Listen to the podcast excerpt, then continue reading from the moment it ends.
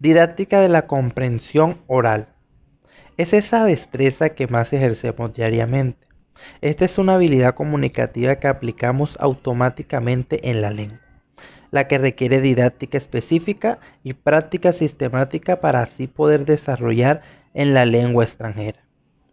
Aquí se propone un enfoque didáctico de esta comprensión para orientar los procesos de escucha teniendo en cuenta habilidades y estrategias para permitir que esas palabras que oímos se procesen en la mente y así convertirse en significados. Características. La comprensión oral nos ofrece características como aspirar a la selección de objetivos por el aprendiz para fomentar su autonomía como oyente.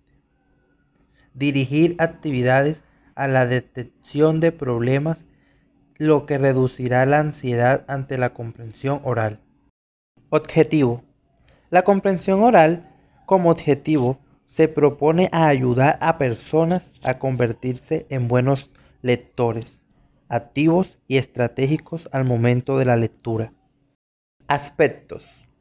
En esta comprensión oral encontramos aspectos como articulación correcta, entonación adecuada, capacidad de persuasión, adecuado uso de gestos. Estrategia oyente no nativo. Se utilizan todos esos recursos metacognitivos, cognitivos y socioafectivos donde el oyente se sirve controladamente, antes, durante o después de la escucha, así asegurándose de comprender un mensaje oral. Este espacio lo vamos a tomar para explicar la importancia de la comprensión oral en nuestro quehacer docente. Necesitamos estudiantes que sepan expresarse con fluidez y claridad, con óptima pronunciación y entonación, que empleen con pertinencia y naturalidad los recursos no verbales, que se escuchar pero que también escuchen a los demás. Por lo tanto es importante la expresión y la comprensión oral. Es necesario entonces que reivindiquemos la enseñanza de la comunicación oral en situaciones formales e informales. Por eso es que se propone desarrollar capacidades para la conversación, el diálogo, el debate, el relato, la presentación de informes orales, entre otras formas de comunicación oral. Por lo menos este es un ejemplo claro de comunicación oral, este podcast que intentamos hacer. Em, estos eventos, tipo de eventos, serán más útiles para que los estudiantes posean herramientas que les posibiliten interactuar con los demás en estudios superiores, en el mundo del trabajo o en la vida ciudadana.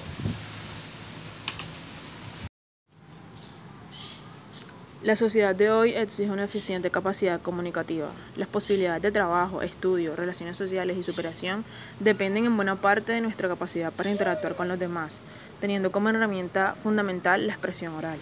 Es necesario entonces que la escuela contribuya a fortalecerla, especialmente en los siguientes aspectos. En la articulación correcta, de modo que la pronunciación de los sonidos sea clara, la entonación adecuada a la naturaleza pues, del discurso, la expresión con voz audible para todos los oyentes, la fluidez en la presentación de las ideas, eh, adecuando el uso de los gestos y la mímica, eh, la participación pertinente y oportuna, la capacidad de persuasión y la expresión clara de las ideas. La mejor manera de desarrollar estas habilidades es participando en situaciones comunicativas reales. Las clases dejan de ser entonces una aburrida presentación de conceptos y teorías para ceder su lugar a actividades dinámicas y motivadoras como juegos de roles, dramatizaciones, debates, talleres de expresión oral, diálogos, conversaciones, declamaciones que permiten además el desarrollo de la creatividad y el juicio crítico para la toma de decisiones y solución de problemas. La comprensión auditiva es la destreza que se encarga de la interpretación del discurso oral y en ella intervienen además de factores estrictamente lingüísticos otros perceptivos, interpretativos, sociales o cognitivos y de actitud. Es decir, para poder llevar a cabo una escucha activa, no solo es necesario entender el mensaje, sino que la actitud y perspectiva del oyente también repercuten directamente en su interpretación. Es importante recalcar en que una escucha no deja de ser un acto para descifrar un mensaje, en el que hay que analizar tanto los elementos lingüísticos como la intención, es decir, tanto lo que se dice como aquello que no aparece reflejado explícitamente. Estamos refiriéndonos a las implicaturas e inferencias de todo el lenguaje. Requiere una participación activa del oyente, un querer escuchar y entender. Para entender un mensaje oral hay primero que querer escuchar. Hay que hacer una audición atenta poniendo de nuestra parte. Si el alumno no encuentra atractivo el tema en cuestión, no llevará a cabo la escucha activando todos los recursos que tiene para ella.